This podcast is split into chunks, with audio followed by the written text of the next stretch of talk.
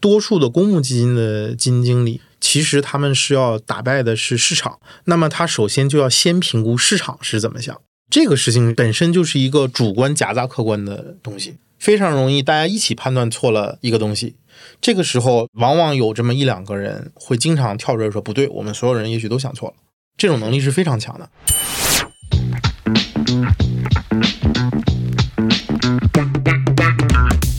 各位听友，大家好，欢迎收听雪球出品的《厚雪长播》，这是一档和投资相关又不止于投资的节目。我是主持人七一。大家好，我是舒仙。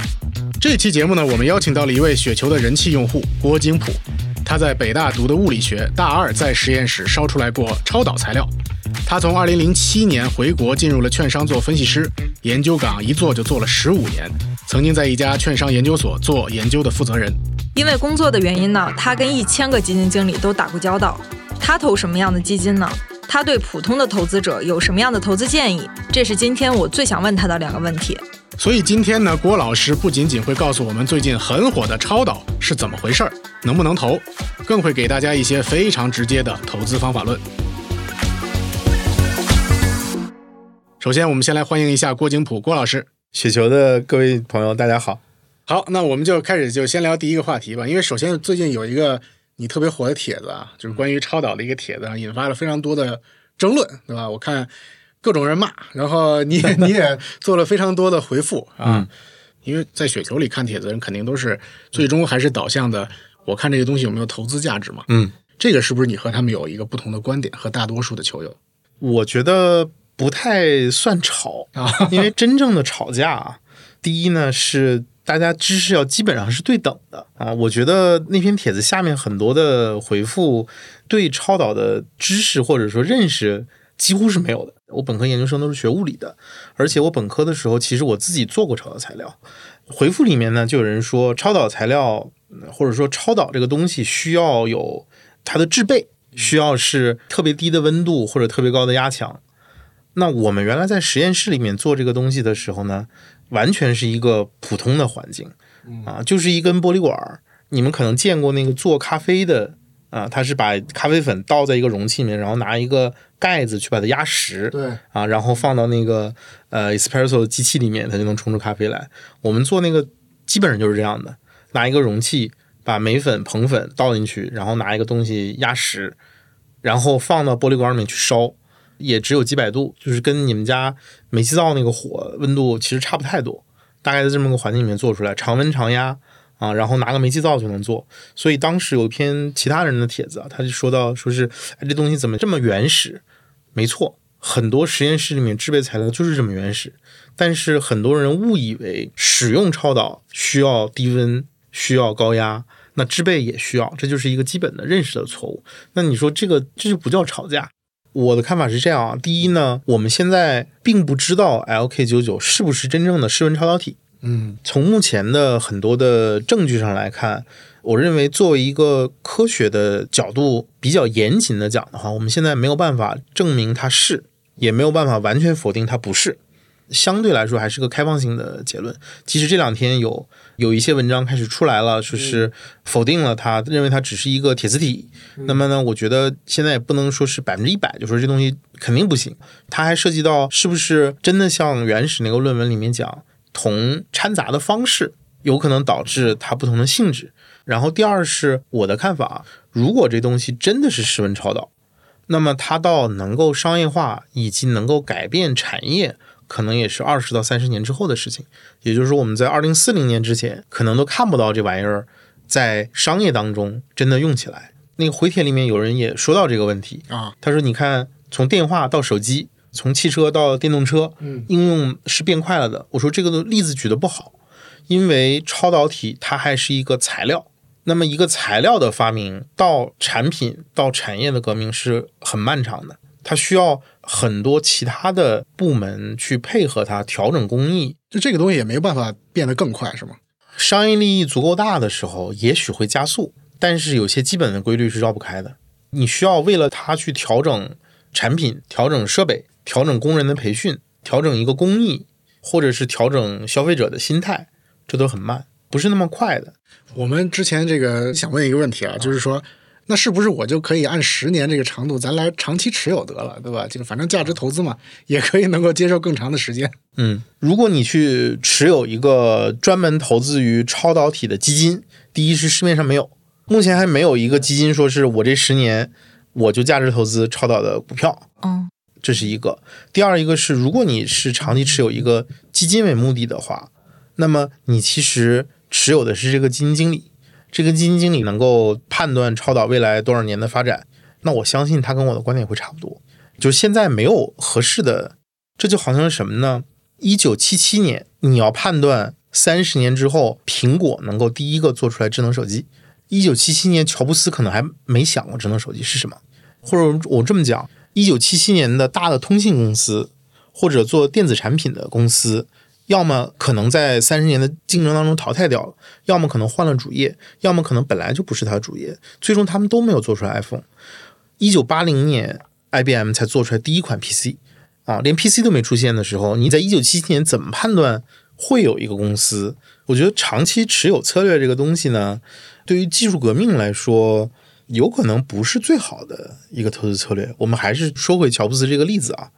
两千零七年或者零八年是苹果的一个卖出的时间点吗？显然不是。零八年之后，这家伙还涨了十倍呢，涨了十几倍啊！那你怎么去长期持有它，然后为了三十年之后的技术革命呢？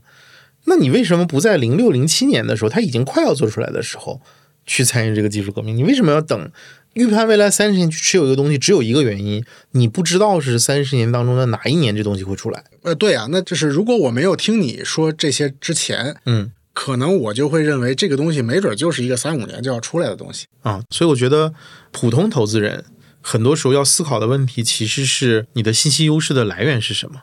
如果你没有任何的信息优势，对吧？你对行业的理解也是普通水平，你对产品理解也是普通水平，对投资也是普通水平，那你怎么跟机构投资者竞争？普通投资者打败普通投资者挺容易的，只要你的定力够强啊。散户打败定力不强的散户，这是没问题的 啊。但是散户打败机构，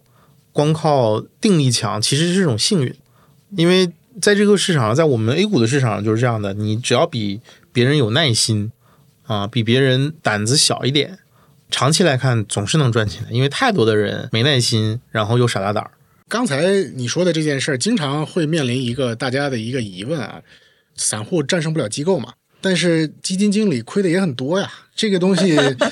就是可能就很难说服一些有这种认知的投资者，就是你你你的业绩也不咋地，你还不如我呢。对你过去三年给我亏了个底儿掉，对？我凭什么还认为我还打不过你，对吧？呃，我知道很多散户会说，基金经理甚至很多知名的基金经理是给他亏了钱的。嗯，但是反过来，如果我们做数据测算，有这么几个点。第一个呢，基金经理的平均的表现其实比指数可能还要好，这是过去十几年甚至更长的时间我们能看到的。基金经理的平均表现其实是高于指数的，因为对于多数的股票型或者偏股型的基金来说，它本来对标的是指数，而不是零，它比它的业绩基准还是要好的。这是一。第二一个呢是买基金的时机，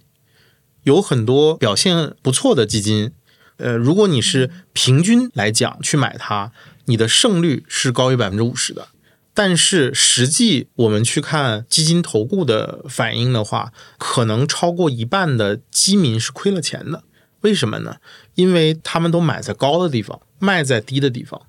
很多基民亏钱的原因是把基金当股票。有的基金经理其实不太受市场的影响，那么他会坚持自己的观点，坚持自己的持仓，他的持仓整体偏离市场的那个偏离度非常的大，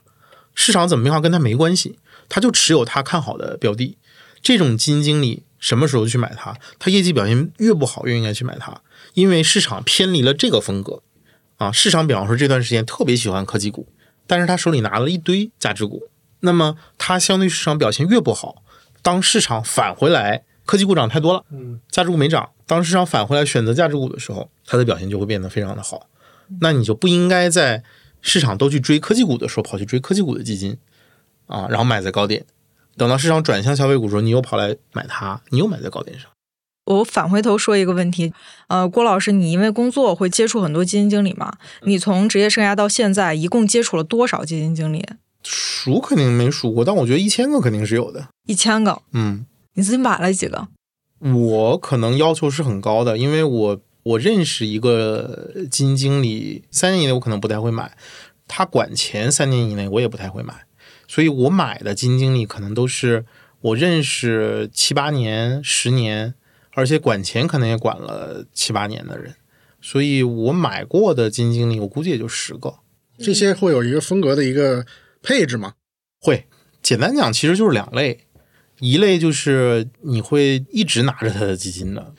它好的时候我也会拿着，它不好的时候我也会拿着啊。然后有一类基金经理呢，就是他很好的时候我就要卖掉，啊、然后他不好的时候我就会买。是什么造成了你有这两种不同的决策呢？其实特简单，第一类人是灵活的，市场变好的时候他会很快的跟上市场啊，然后市场热点的东西它能够非常快的跟上热点。因为我们这个市场可能两三年有一次大的趋势改变，你比方说零零到呃或者说一八年到呃二一年吧，有非常大的一波改变，是非常多的人突然转到了大股票、大蓝筹，对吧？嗯，然后核心资产，那么能够很快跟上这个转移的是一类人，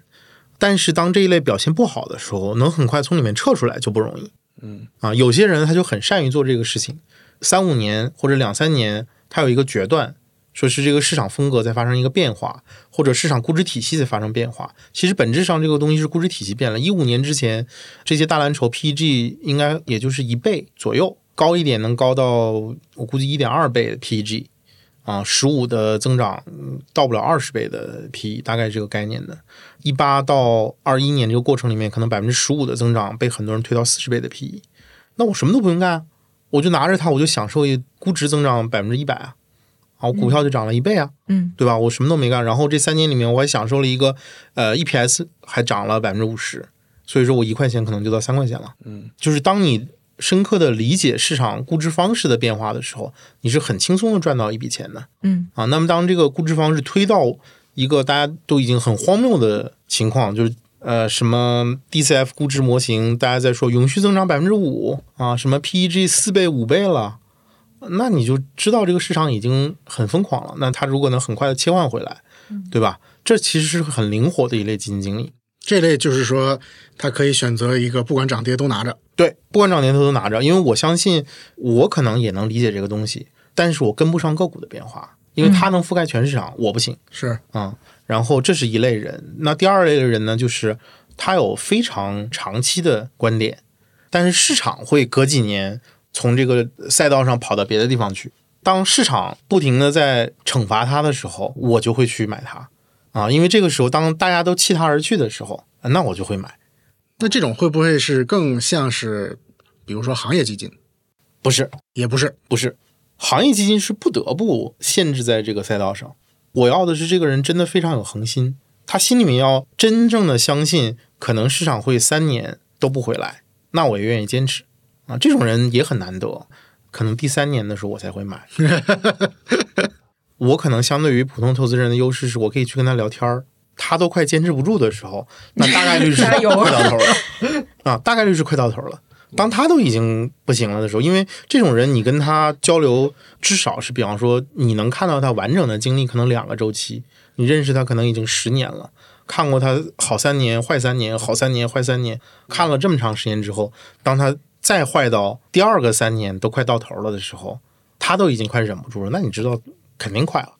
这个市场不会 不会那么久的。所以呢，如果是这么看这个基金经理的话，那是不是我们就压根儿就不用看基本面了，对吧？就是基本上，反正感觉就是有一个周期总会回来的，而不是说你对于某一个行业、产业或者宏观经济有一个什么自己的特殊的判断。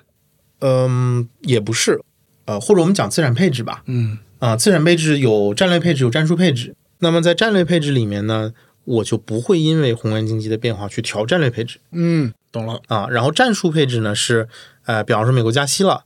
二零年的时候我就在讲这个事情，就是美国当时是非常快速的第二次放水嘛，嗯啊，拼命的在释放流动性。那就是说，第一呢，那个时候你的战术的配置其实就是第一，你要享受这个过程，嗯啊，一定要买权益资产啊。当时大家觉得说，呃，第二次大流感什么这那的，那你那个时候你就是坚决的买要买权益资产，只是买什么买美国的股票是不是最好的，还是说买商品是最好的？嗯，啊，如果你买原油相关的产品，那两年可能是六倍嘛，就是那已经是一个呃啥管理都没有的资产配置了。那如果你再厉害一点，买到类似哈利伯顿这样的股票，对吧？可能两年十倍，这是一个可能跟宏观经济有关的，但是偏战术层面的配置。多数的时候，其实我不会因为宏观经济去调战略配置，但战术上可以做修正。啊，当你对宏观经济有一个判断的时候，可能这段时间应该买科技股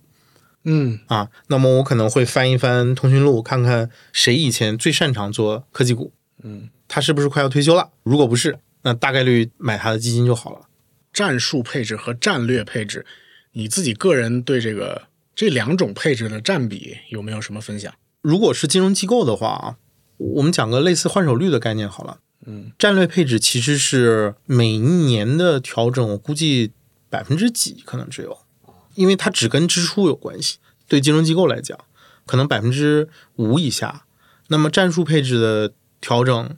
呃，有可能就能高到，比方说百分之十几到百分之二十。可能整个持仓里面，假设啊，比方说是一半股票一半债券，可能我下个季度就变成了四十股票六十债券，再下个季度可能又变成了六十股票四十债券。嗯，这种调整可能就是一个偏战术的调整。但是我整体上讲，未来十年总体上是五十的股票五十的债券，这是战略的配置。十年我才从五十五十变成了六十四十，啊，那就是每年可能调整都是百分之一。比如说你你现在家庭总资产或者可投资资产，嗯呃，少说一点吧，二十万，大概有多少你觉得值得放在战略配置里？有多少放在战术配置里？我们其实不是这么去思考的啊，我们其实会这样，就是还是那个战略配置，一定是跟你的支出有关系。嗯，你这二十万未来的三五年里面会不会动啊？如果说是未来三五年，你这笔钱是想着未来几年，或者说明年我就要买车，我这二十万先放这儿，那你考虑的问题，第一是明年当你想买车的时候，你至少得拿出来个十七八万吧，对吧？然后消费贷借个两万块钱、三万块钱还是可以买车的，是或者我稍微降一点，我不买二十万的车了，这都可以。那就是说有十七八万，你其实是比较保险的投资，或者是二十万里头，你要是假设啊，你买个五万块钱的股票，五万块钱的股票型基金，一年里头就能给你亏掉两万块钱，这我经历过。对那就说明基金经理选的不好，对对对对对，吧？对吧？就大概率不会出这个事情，那就是可能你配个四五万的股票就到头了，大头你可能要买理财和债券型基金。哦 OK，和你的人生目标还是有关系。有关系，而且主要是因为这个啊。那么二十万你做好了战略配置之后，然后再来看战术配置。当然，我们其实现实当中很多时候做战术配置，也可能调的是行业属性。就比方说，我还是五万块钱的股票型基金，但我这个季度多配点科技啊，少配点医药，嗯啊，这种是可以的。但是你大的那个五万块钱总额就不要动了。所以你说的这个五万块钱的股票的配置总额是分散在战术和战略里的。对，就是它是两两层。然后，当然，如果你对宏观经济、对这些资产配置这东西有比较深的了解之后，呃，你要能做的一个战术配置呢，就是比方说你配好了是五万的股票，十五万的债券，你可以把它调成，比方说是七万块钱的股票，十三万的债券，就上下对总额来讲动百分之十啊，这种也算战术配置。我还有一个捷径，我不知道这算不算误区，就是我特别喜欢看一个基金的指标，就是有多少机构投资者持仓了这只基金，只要它超过，比如说百分之七十，我觉得哎，这基金那就是专业人士的选择，我会因此而去决定买不买一只基金。你觉得这种类似于抄作业的方式，对于普通人来说，到底靠不靠谱？看你的目标，你的目标如果是说，呃，我就希望打败市场，我就希望获得一个很高的收益，或者是我希望获得一个非常稳定的收益，那不一定可靠。一般来说，机构持仓，比方说百分之七十甚至更高的基金经理，首先呢，他肯定不差，他应该是基金经理里面至少长期来看应该是前一半的，要不然机构不会选他。对啊，专业人士的选择。专业人士选择他肯定不会太差。第二一个呢，有一定的可能性，确实这个人沟通的能力比投资能力要强。这个基金经理百分之九十九的可能，他一定有非常好的认知，嗯，要不然机构不会从他的表现和交流过程当中选他。他一定有比较好的认知，但是机构会买他，一定是他能把认知讲出来。认知能讲出来这件事情，不是所有人都就是你选这种基金，你会错过一些特别好的基金经理，因为有些基金好基金经理他就是不会讲，那不会讲你会错过，那没关系嘛。你作为普通投资人，你可能选啊、五个好的基金经理足够了，你不一定能选到认知最好的那五个，你你只选五个啊，认知最好那五个人可能有一个人不会讲，但你选到的可能是认知最好的前五十名。看着也还行。可以的，我觉得跟着机构买基金应该问题不太大，而且多数的机构很多就是保险机构嘛，嗯，保险机构很多时候它也要求长期稳定，然后呃要有绝对回报，而且很重要的是保险机构也要求跑赢市场，它其实是兼顾投资绝对收益和相对收益的。所以对普通投资人来讲呢，你就忍受一点，这个基金它还是有波动的，它肯定不是说波动没有，嗯。因为我理解就是很多人如果看这个指标啊，嗯，这个基金如果跌得多，你也会卖，是。但是可能机构是不卖的，因为你你去看它的赎回啊这些东西，有些这种基金在净值跌了可能百分之二十三十的时候，它都没啥净赎回，那就说明机构就是认为这个人只是暂时遭遇了一定的逆风，而且这个暂时有可能是两年。我作为机构投资者，我去买基金，这基金有两年表现不好很正常。但你普通投资人能不能忍两年？能不能忍三年？哦，嗯，我有一个基金，就是当然我买的时候到现在可能还是赚钱的，但是这个基金的净值应该我觉得至少有三年没涨过了。那没关系啊，我我就拿着它，我看好这个人啊，他只要不离职，我就会一直拿着他。这个很多普通人投资人就是做不到呀。刚才你提到这个见过一千多个基金经理啊，就是因为普通人肯定是没有这个时间和能力去见这么多基金经理的。那我们如果说给到这些普通的投资朋友们一些建议的话，呃，在看不到一千个基金经理的情况下，你能够给到这些普通的投资者什么样的建议呢？当然，取决于你认为这件事情你需要投多少时间，你想投多少时间在里面。因为一年投五个小时也能做投资，每天投五个小时也能做投资。啊、我们这些人可能每天投十五个小时，也未必就做得多好啊，对吧？分这几个，如果说你一年里面你只希望花几个小时，也就是说一年里面你有这么一两天吧，对，看一眼就行了，是就所谓那个长期资产配置嘛，股票、债券、呃现金、商品啊，各买百分之二十五啊，每年调一次，把它调回到各二十五就完了。这里边怎么挑呢？挑波动大的，因为你要、你要做这个再平衡嘛，做再平衡就是股票一定要股票性质特别足，最好是特别刺激的那种。对，就是你要买就买，当然你要做这种配置啊，一年真的是一年不看的话，嗯建议只配宽基，不要配行业，只配宽基的股票型基金，都别买偏股型的，就买股票型的。但是前提啊，也是这个基金经理的历史业绩表现要好，不是基金，是基金经理的历史业绩表现要好。他这个人行，对，这个人有阿尔法，贝塔有足够大。然后债券呢，我建议是只买国债，不要买信用债的债券基金，不要买，要么买国债，要么买纯利率债的债券型基金。然后，因为股票和债券的性质你要拉开，是的，对吧？你别买一个半股票，买一个全股票，买一个半股票半债券，那就没意义了嘛。嗯，然后呢，买买纯债的基金或者买国债，因为投资人很多自己你不能买国债买放一年挺麻烦的。现金好说，商品呢最简单的买黄金 ETF 就行了。然后它其实就是经济增长、这个衰退、通胀、通缩四个风险全都给你 cover 掉了，然后每年调一次，每年调一次，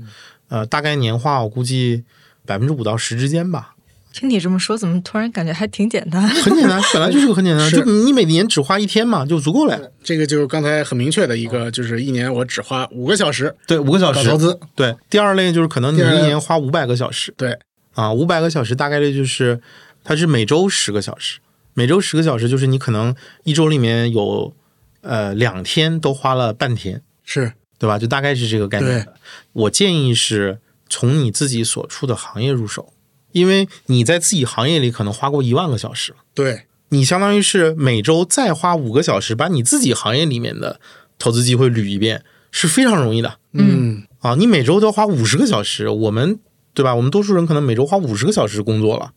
你在五十个小时里头，你就算偷懒儿偷出五个小时来也可以啊，你不需要增加额外的投入，你就是在工作过程当中想一想，哎，我的某一个客户特别横，哎，他的股票可能可以买，因为他有底气。对啊，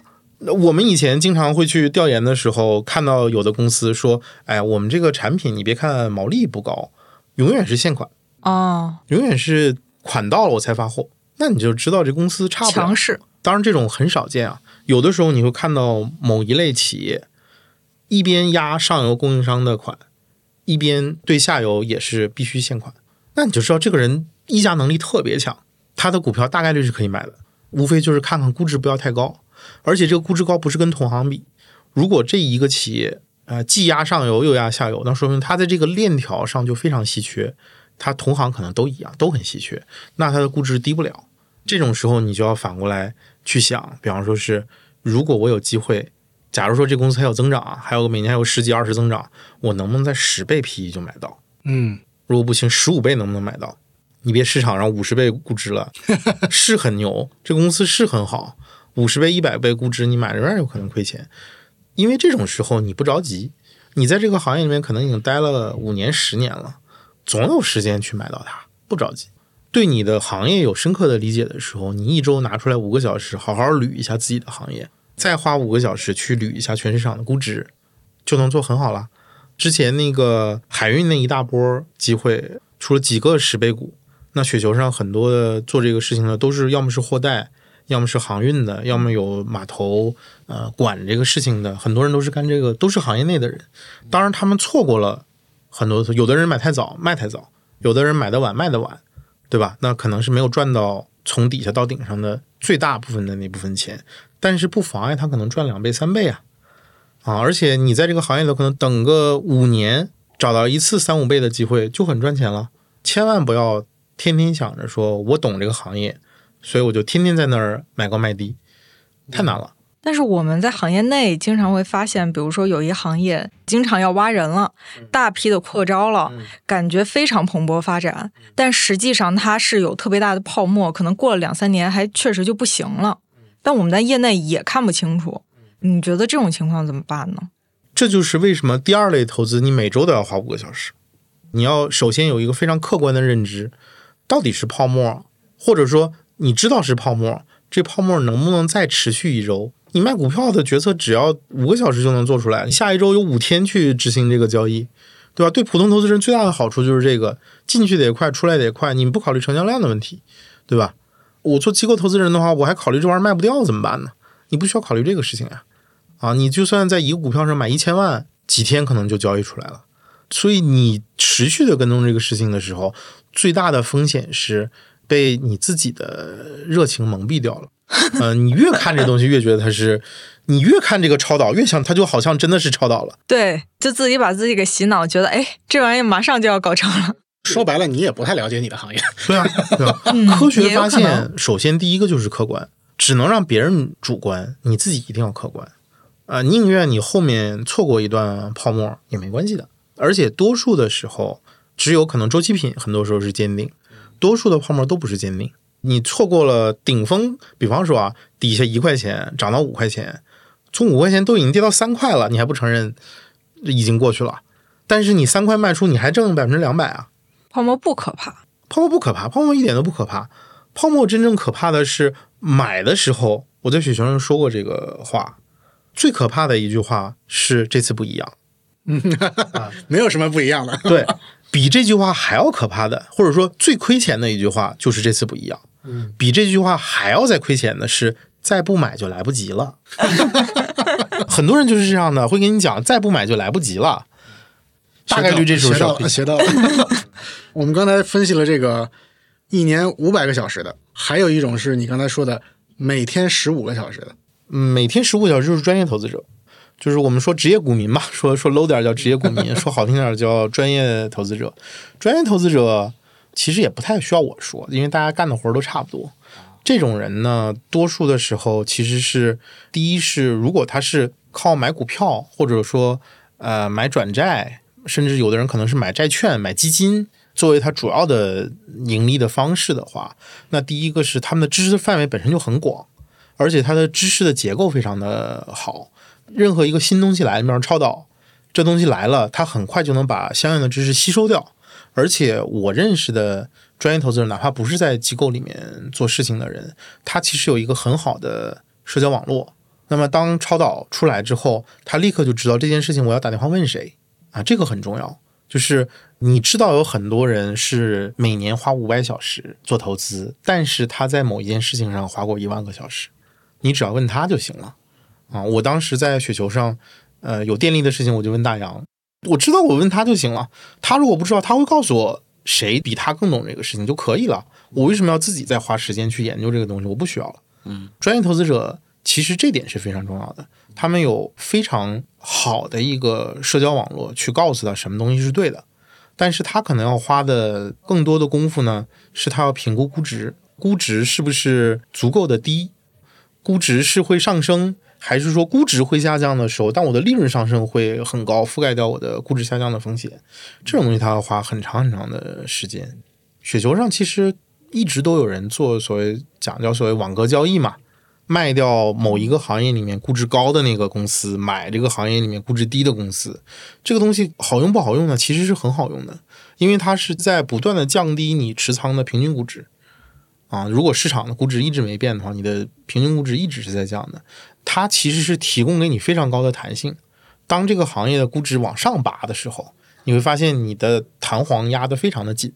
它一下就上去了。所以这种交易本身是很好的，但是需要投资者有很长的实践，而且他有时间，就是你每天你都要不断的刷估值表。我原来同事叫陈家和嘛，也是雪球上一个大 V，嗯，我们经常聊这个事情。我说你现在你的组合平均估值多少了？他说我估值又降了百分之多少，非常高兴 啊！他非常喜欢看到自己的组合估值是往下降的，因为他知道当市场重新回到这个轨道上来的时候，他的估值只要回到正常水平，他就已经可能挣很多钱了。职业的投资人，他跟行业分析师交流的是我这个公司的 EPS 发生什么变化。他跟策略分析师交流，我的 PE 发生什么变化？他很多的工作就在做这些事情。很多时候，他并不是自己再去研究超导是不是可信的，他要听最懂超导的人去给他讲超导，听行业专家的观点，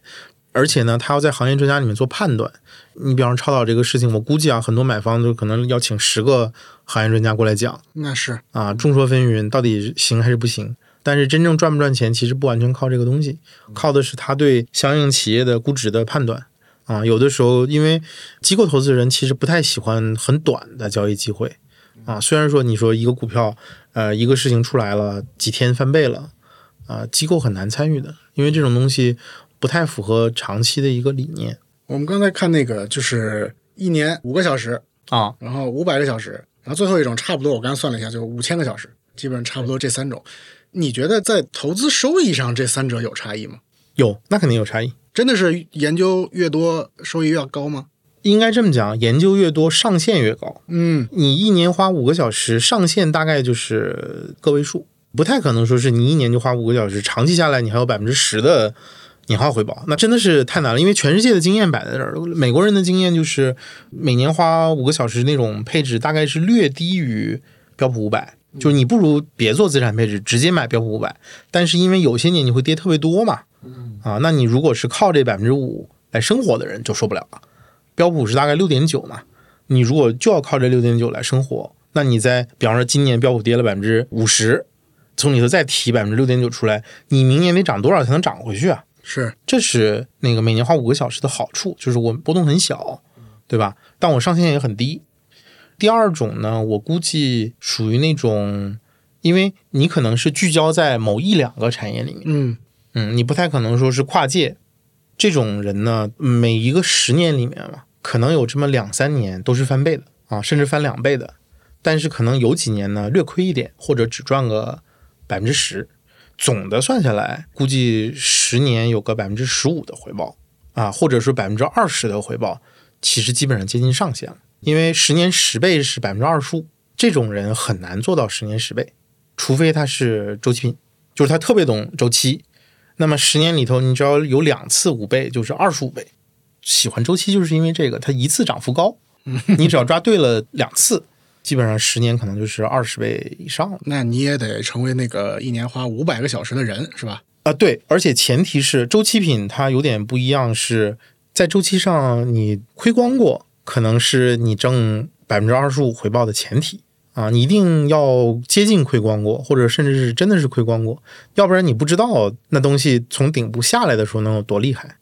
然后一天花十五个小时的人，一年五千个小时，哎，对，一年五千个小时，上限不好说，我估计上限百分之二十五是有的，甚至可能再高，你就十年十倍。但是这些人呢，不能保证说是我一定高于第二种，就大概率不会比第二种差，年化有个百分之十到十五是有的。但是你说一定比第二种好不一定，有很多人每天花十五个小时，呃，但是他学的东西不对。有的人就老在那儿研究为什么黄金是黄色的，那你说它跟金价有什么关系呢？对吧？他老在研究这个东西没有用呀，浪费时间。但是如果你像我说的一个职业投资人，首先第一个他的知识领域本身就非常的广，他不太可能聚焦到一个没啥用的问题上研究那么长时间，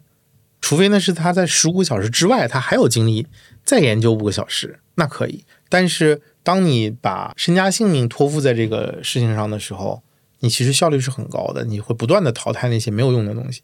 我觉得我很少见到一个职业投资人，当然前提是他没有一个特别有钱的爸爸 啊，然后过去十年每天花十五个小时研究什么没用的东西，早饿死了。当然，机构投资人有点不一样是什么？他比这种专业的个人投资者还有一个额外的优势，就是他能得到券商的支持，得到各种各样的专家的支持。他是专门做这个资产管理嘛？资产管理这个事情，他本来有一部分费用的支付就是为了买这种研究服务的。那这是普通个人投资者买不到的。给我们科普一下，比如说像券商、研究所服务的客户都有哪些？几类嘛？第一个肯定是我们自己公司的所有的经纪业务客户都是我服务的范围啊，因为我的研究报告写出来就会发给他们的，对吧？在我们公司开户的客户，那肯定都是我的客户。第二一个就是我的机构客户，主要是公募基金、私募基金、保险、保险资管。呃，甚至有些公司可能还服务像社保基金啊这些，然后我们也服务像银行理财，也服务外资的 QF，还会服务政府，因为有些政府机构它要做产业研究、产业规划，会用我们。大型的企业有的时候他会做一些投资决策，他可能投自己本行业的，投哪个公司，或者说我要不要做多元化啊，这种偏战略的，有的时候也会跟我们讨论啊。我们一般就是机构客户。企业客户、个人客户大概是这么分的。普通的人呢，他的资金量也会有一定的限制嘛。嗯嗯，你觉得就是作为一个普通的投资者，他大概需要在这个达到多少的金额量级才开始可以考虑资产配置这件事情？还是说我这这一千块钱我也配置一下？我觉得是这样，看你说什么叫资产配置。第一呢，如果你一年只花五十个小时，那就是每天十几分钟了，对吧？一周里面能有一天。花一个小时，那我建议你只买基金，不要碰股票。嗯啊，你就买基金就好了，因为还有个人帮你管着。买股票一天才能花十几分钟看一眼，那 真的叫看一眼。我自己的体会是，我现在能踏踏实实坐这儿看十五分钟书都不容易。看书中间动不动就翻出去看一眼微信，动不动干嘛？你真的拿十五分钟出来干一件事情不容易的。这十五分钟，普通投资人很多就是这样，他会买可能三十个股票。啊，每个股票才半分钟啊，连个 K 线图都不一定能看完，一天就花十五分钟，那干脆还是买基金吧，不要碰股票了。那基金里要不要配置呢？可以配置，这个和资金量有什么关系吗？呃，还是说回去，就是你的钱拿来干嘛？嗯，比方说你就一千块钱、几千块钱，大概率是这个钱是储蓄，就是类似于定投的。对啊，很有可能你就是每个月发了工资，这个五千块钱工资。拿一千块钱出来做一个理财定投，那么定投的时候是一定要看配置的，定投不可能不看配置，而且定投是什么？最好的定投一定是股票型基金啊！你买债券型基金，它永远都在涨，你定投啥呢？没什么太大意义，一定是有波动的时候，而且在波动的过程当中，你要考虑是不是跌很多的时候要加倍定投，涨多了我要减量定投，甚至我要把原来钱取出来，这时候就是一个战术调整。战略和战术，所以如果你每个月投几百块钱、一千块钱，其实本身就是一个配置，所以资金量不是问题。当你的资金量大到足够大的程度，假设有这个五千万的人，他很多时候考虑的反而跟一般的配置会不一样。就是您说的五千万是现金，现金，现金，那个时候他又不一样了。比方说是一个企业主，他有五千万，不是说他的企业有五千万，是说他自己个人有五千万，跟那个企业的五千万是分开的。你想，多数人还是很难在未来一年里面就花掉五千万的对，啊，除了买房子，是对吧？那么这种企业主在考虑问题的时候，他这五千万很多时候是很比较长期的，他也要考虑配置，但他考虑那个配置和五千块钱的配置也会不一样。我的看法一直是，普通投资者也要做资产配置，而且越是普通投资者，越要想明白，你是不可能靠这玩意儿暴富的，啊、想暴富，那你就规规矩矩的每年花五千个小时，可以的，你暴富是可行的，每年花五千个小时锻炼个五年、十年，然后亏光两次之后，就有暴富的可能性了。我觉得第一个呢，就是你拿来做有一定风险的投资，这笔钱的用途，首先想明白这个事情。一定风险是指百分之多少？需要界定吗？这个事儿界定不太好界定，但是其实我们心里面是清楚的。比方说亏掉百分之三十吧，亏掉百分之三十不影响你生活啊，那这个大概率没问题。但是如果说假设我有一百万，亏十万，我就生活不下去了，那就说明我只有三十万能拿来做这种投资，剩下七十万我就只能存着，甚至还只能存活期，因为这种情况肯定是有七十万必须要用的啊，它可能是明年必须就要干嘛了，那就是你的可投资那部分你要想好，这部分钱亏个百分之二三十，你不心疼？因为如果你要心疼，你的投资动作肯定会变形啊。这都不是说从使用的角度去说，而是当你投资动作会变形的时候，你是做不好后面的动作的。这是一，就是你的所谓心态嘛，就是我这个人就是一个心态不好的人。哦，是吗？对我亏钱了，我就会很难受。那这不是大家都这样吗？啊，不是的呀。如果是职业投资人的话，我这笔投资如果亏钱了，我先来客观的评估一下，究竟是我判断错了，还是市场搞错了。如果客观评估就是我判断错了，那你就止损啊，有什么好心疼的？没有心疼的，该止损就止损。我一直做卖方，很重要的原因就是我认为我这个人不适合做买方。心态这个事情，有的人是天生的，嗯啊，我为什么说想要暴富的人先亏光两次？你不亏光两次，练不出来这种心态的。暴富需要的那个心态，一定是亏光才能训练出来的。你就这么想嘛？暴富其实就是有非常多的人跟你判断是反的。全世界八十亿人，可能七十九亿九千九百九十九万九千九百九十九个人都跟你是反的，只有你一个人这么看，结果你对了啊，那你承受的压力是非常大，也就意味着你周围所有的人跟你判断都是反的啊，这种压力是一般人承受不了的。你自己的性格和你自己对某一件事情的理解，就是不是说你能坚持就是对的，是你要能客观的评估你自己的坚持对不对。当周围的人都嘲笑你的时候，很多人会反过来生这个心态，我一定要证明我是对的，这也不好。我对雪球上有时候也说，甚至我有可能会怼人啊，我就说你没有客观的去判断一个事情，不客观就会亏钱。很多投资人其实赚的就是别的人不客观，他很客观，别的人不客观，他就有可能赚钱。这个其实是一个特别好的赚钱的办法。如果能因为我客观，别人不客观赚钱，我觉得我肯定很有钱。哎，你觉得你在接触的一千个基金经理里面，具备这种心态的能有多少个？那很多，因为你这么想，多数的公募基金的基金经理，其实他们是要打败的是市场。嗯，那么他首先就要先评估市场是怎么想的，这个事情本身就是一个主观夹杂客观的东西，非常容易大家一起判断错了一个东西。这里面往往有这么一两个人会经常跳出来说不对，我们所有人也许都想错了，这种能力是非常强的。但是很多基金经理是什么？当我听到这个观点的时候，我会静下心来想，是不是我想错了？是不是我周围人都想错了？这种能力其实是对基金经理来讲，很多时候是个比较基础的要求。但是这个能力，多数的普通投资人不具备。呃，在我在做这个比较基础的资产配置的时候，啊、尤其是基金投资啊，会不会有一个一开始的建议的一个基金的持有的数量？我这么看啊，第一个是还是看你的时间投入，每年五十个小时。假如说你有一半的时间能拿来看金经里面的季报，因为它有四个季报，那么就相当于一个季度有六个小时去看。我相信你很难看二十份，就是二十分钟看一份已经是不错了啊。那我觉得你的持仓超过二十个就你 cover 不过来的。然后你还有一半时间要去看市场嘛，所以说，我觉得对多数的普通投资人来讲，你要平抑市场波动的话，是需要大概五十个基金的持仓的。五十个，对，呃，如果你一年只投入五十个小时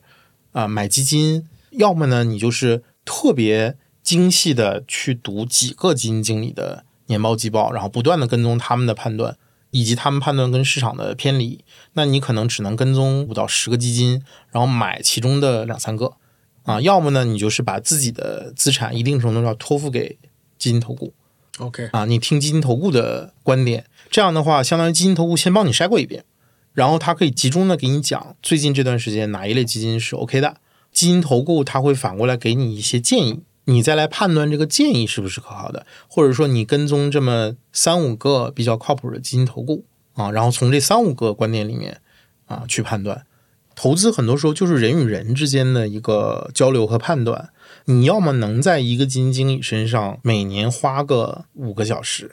要么呢你就能在某一个基金投顾身上每年你花五个小时。其实一年五个小时，对吧？听起来还好。还好，就是 每一周花几分钟嘛。你如果这个时间你都花不到，假设啊，你你有五十万放在这个事情上做投资，你一周都不愿意花个十分钟，那你 那你这钱你就不在乎嘛，对不对？那就是五十万，五十万，如果是有百分之十几的投资回报率的话，一年五万块钱，对很多人来说快赶上就半年的收入了。我建议大家多花时间，因为这东西能贡献你可能相当于你工资性收入的，比方说百分之二十甚至百分之五十。反过来说，你肯定是不建议大家这个认为说我一点儿时间都不花，随便买基金也能赚取一个相应不错的收益，这肯定是不对的。你其实就是要建立一个基本的认知，第一是必须要客观啊，遇到什么事儿都不能靠主观判断。第二个就是合理的配置，包括大家所谓讲分散投资、集中投资，那也是一种配置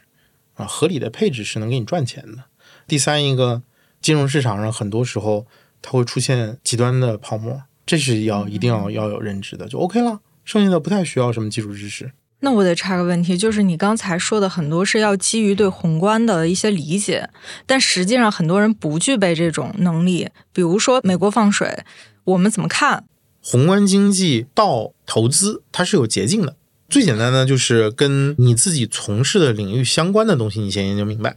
当然有前提啊，也如果你是比方说是跟大宗商品很接近的，或者是你跟一些类似像医疗这些东西很接近的，当宏观的一些政策调整之后，对你自己领域的影响很大，你知道这个事情，而且你能预判这个事情的话，那么你可以优先的去研究什么政策调整会导致医疗、导致科技、导致商品发生比较大的变化，别的你先不研究啊，你先把自己本领域的东西研究清楚。哦，我这个就是有一个朋友有一个特别明显的例子，就是他是一个电器公司的，他当时去调研很多的公司的时候，会发现他们的那个订单量有明显的上涨。他对于这个行业是有认知的，但是他对于什么时候去投，他并不知道。所以其实行业认知跟投资认知中间还有一个东西隔着，这个东西怎么把它打破呢？这个里面其实是你要知道两个层面的事儿，第一个是经济政策或者产业政策的调整对这东西有没有影响。如果不是因为这些事情，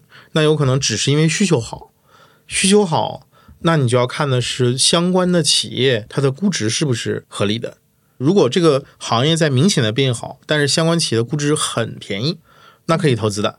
但是如果相关企业的估值很高了，那就不要去碰。所以我觉得，单纯从宏观到投资的话，我说的是捷径啊，捷径是你自己最熟的那个东西，然后看两点：看政策，看估值。这个我们其实叫中观投资，它既不是宏观的，也不是微观的。中观投资的好处是你不需要对这个企业特别了解，你也不需要对宏观经济特别了解，跟你周围的关系是最紧密的。然后，如果你不想走捷径或者走不了捷径的时候，那么如果做宏观的相关的投资，真的非常难。但是这种东西呢，就是高山文说的。高山文说呢，扔飞镖是五十的准确率。最好的宏观主导的这种投资，或者说宏观经济的研究员或者宏观经济的学者，能给投资带来的是从五十到六十。我们这些行业研究员是六十到六十一，也就是说，投资里面大致来讲，可能有三分之一肯定是不确定性的。呃，为什么很多人喜欢做量化？就量化能把这个东西的胜率再拉高一些，但是它赔率就变得很低，赔率可能是一赔一点零零零零零一，但是它胜率变高了嘛，或者是它胜率也只是可能六十一，但是它频率变高了，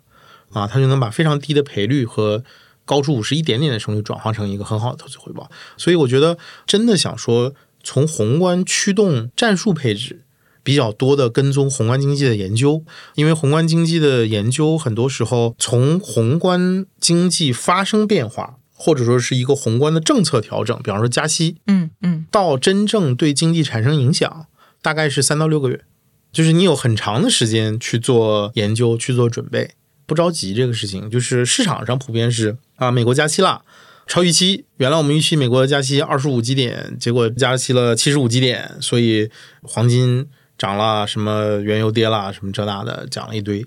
这种东西跟不上。作为普通投资人，你肯定跟不上，因为这个东西市场反应在二十个毫秒以内。二十毫秒，对，二十毫秒就交易完了。嗯，普通投资人跟不上啊。那你能做的事情，要么就是把自己的投资放到非常长的时间去考虑，前提是你有长时间的钱。我就看好某一个方向，我就赌市场的错误最终会纠正。嗯，普通的投资者，首先你刚才提到的是一个我要判断。这个人，比如说他是以价值股为主的，那这段时间跌的比较厉害，按理说我就应该看准这种风格，我就应该在低位买入它，对吧？但是是不是有一种可能，或者说我觉得很多投资者是难以判断的，就是他到底是因为风格的问题，这段时间正好是低估了，还是说你这个基金经理水平有问题，所以你这无论什么时候你都是下跌的？我对基金经理或者说对买基金这件事情的看法，嗯，和方三文有些地方是接近的。他讲十二字真言嘛，叫长期长期净值、业绩归因、人格认知。对我的看法跟他很像，但是我总结其实是两点。第一个呢是一定要看他的业绩表现，而且要看长期的，这点我们是共同的。嗯，一个基金经理讲自己投资理念、讲投资的方法、讲个股讲的都特别好，拿出来一看不赚钱，过去十年都没赚钱，那你买它干嘛呢？您说的长期是在十年到八年这个还是三五年就就 OK 了？我的看法是这样：第一呢，从他开始管产品开始算，OK，有多长看多长。第二呢，看他的相对表现。我看过一些基金经理，他的相对表现在某一个时间点上会发生特别大的变化。有好几个我蛮喜欢的基金经理就是这样的：开始管产品，可能头两年跑的比市场可能好一两个点。好不了太多，基本上跟市场差不太多。当然那段时间可能市场好啊，就是市场每年涨百分之十五，它涨百分之十八。但是可能突然某一个时间点，它一年比自己的对标指数好百分之十，这个人一定认知发生了什么巨大的变化。我反过头去会跟他去聊，你对那段时间认识的，有的人答不出来的，他自己发生了大的变化，他不一定能总结出来。但是后面他每一年都比市场要好，有可能市场跌百分之十，他没跌。那么这个是我们业绩，我从业绩表现上能看出来的啊。老方讲业绩归因，但我认为普通投资人做业绩归因做不好，因为跟基金经理的交流不够深入，或者你看读基金经理的东西读的不够多。你要做业绩归因的话，我们很多时候其实做的是数据上的归因。我会从数据上知道某一个基金经理他偏向于科技股。持大持仓，然后包括等等的那些数据啊，它会有非常多的。我们自己做研究也会分析这个事情。我会假设我不知道他的持仓，我也不知道，我什么都不知道。嗯，单纯从数据表上看，这个人跟什么关系最大，我大致判断他的风格是什么样的。但是，就像我刚才说的，人是会变的，他是会不断的学习的。如果一旦他学习了更好的东西，在你原来的业绩归因模型里面，可能你算不出来。你的业绩归因未必是真正好用的。我会看的第二个东西是什么呢？就第一个肯定是长期的业绩表现。说一千到一万，他必须得给投资人赚钱。是的啊，赚钱少的还不行，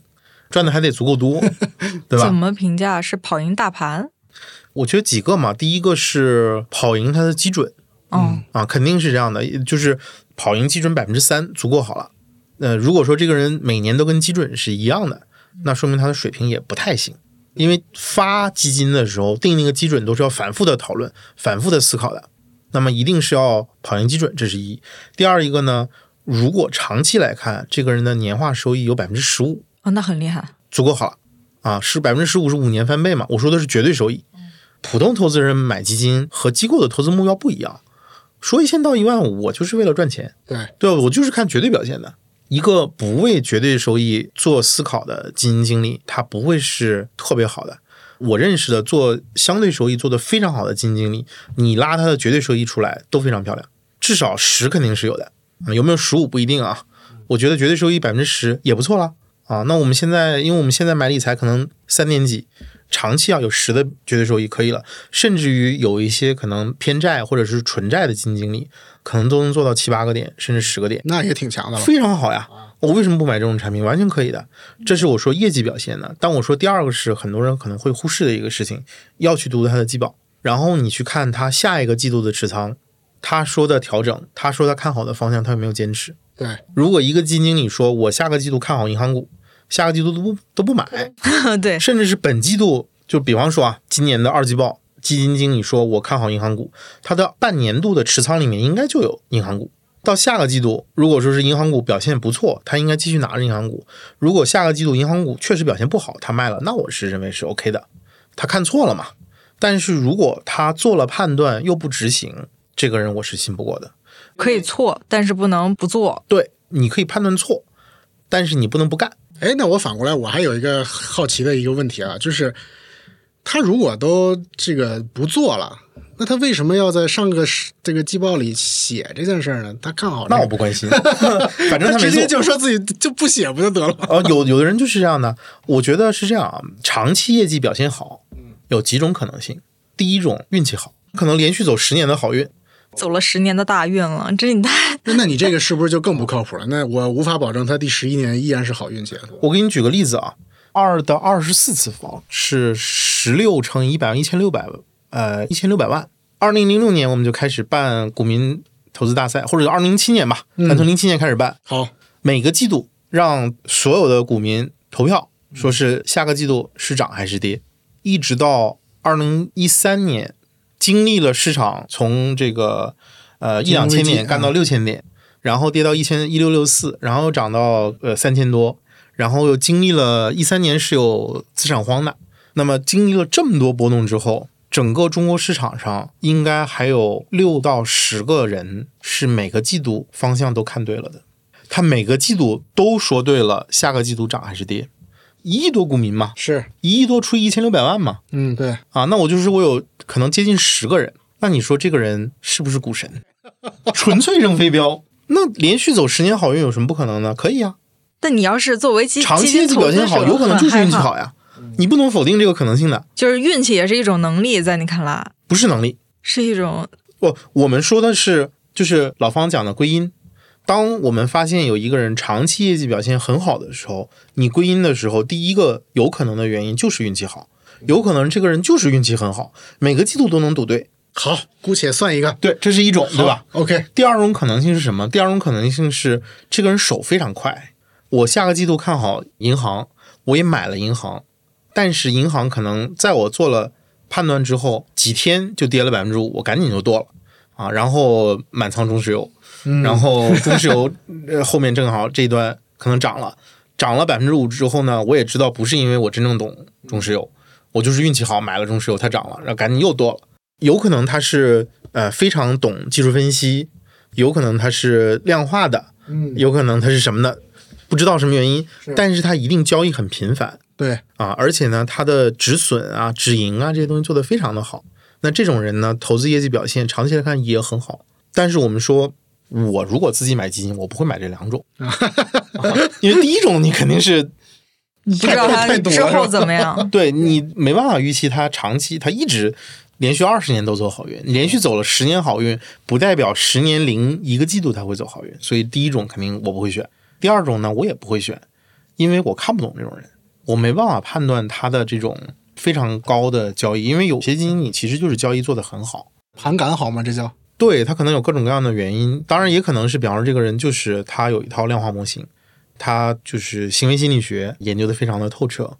他能够做很好的交易。国内不太多，国外有一些呢，他可能是占了交易的便宜啊，比方说是大家都是十块钱买一个股票，哎，我就能九块九买到啊，因为我可能跟一个 broker 关系很好，他在场内给我拿到了九块九的股票，对吧？这也是一种，这合规吗？当然是合规的，因为场内场外交易不一样的。哦，对，或者是你像 ETF 套利嗯 ETF 套利本质上也是这个这么个东西嘛，它可能是有一套非常成熟的套利模型，交易非常频繁，套利是无风险的，可以控制风险的。但这种人呢，我看不懂他的能力，我也不知道他的能力优势什么时候会消失。比方说他是靠量化的，那么他的量化的策略如果被人学会了，或者被机器取代了，有可哎，对，或者他的竞争对手这个花了十个亿搞了一台超级计算机，对，